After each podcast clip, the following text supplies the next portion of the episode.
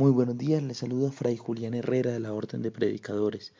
Este es el podcast número 26 de la serie de 40 de Un Café con el Gato, reflexionando en esta cuaresma.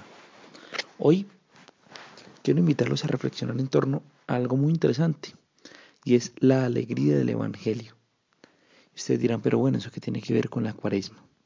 Resulta que hoy es el domingo de Letare, es el domingo muy alegre, metido dentro de una jornada o dentro de un tiempo que tiende a no ser tan alegre. La cuaresma es más conocida como un tiempo penitencial.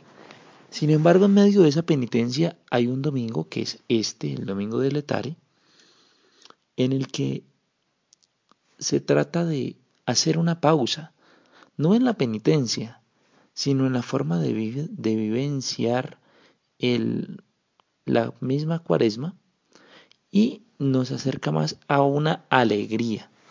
Y esa alegría se da porque ya está cerca la fiesta. Porque es que nosotros conmemoramos la pasión, muerte y resurrección. Es decir, es un tema de algo que ya pasó y ya el Señor está resucitado entre nosotros. Y si está resucitado y ya conocemos su Evangelio, pues nosotros debemos estar alegres, porque ya esa buena noticia ha llegado a nuestra vida. Y la pregunta para hoy, la reflexión de hoy debería ser en cada uno de nosotros, ¿vivimos con alegría nuestro ser cristiano?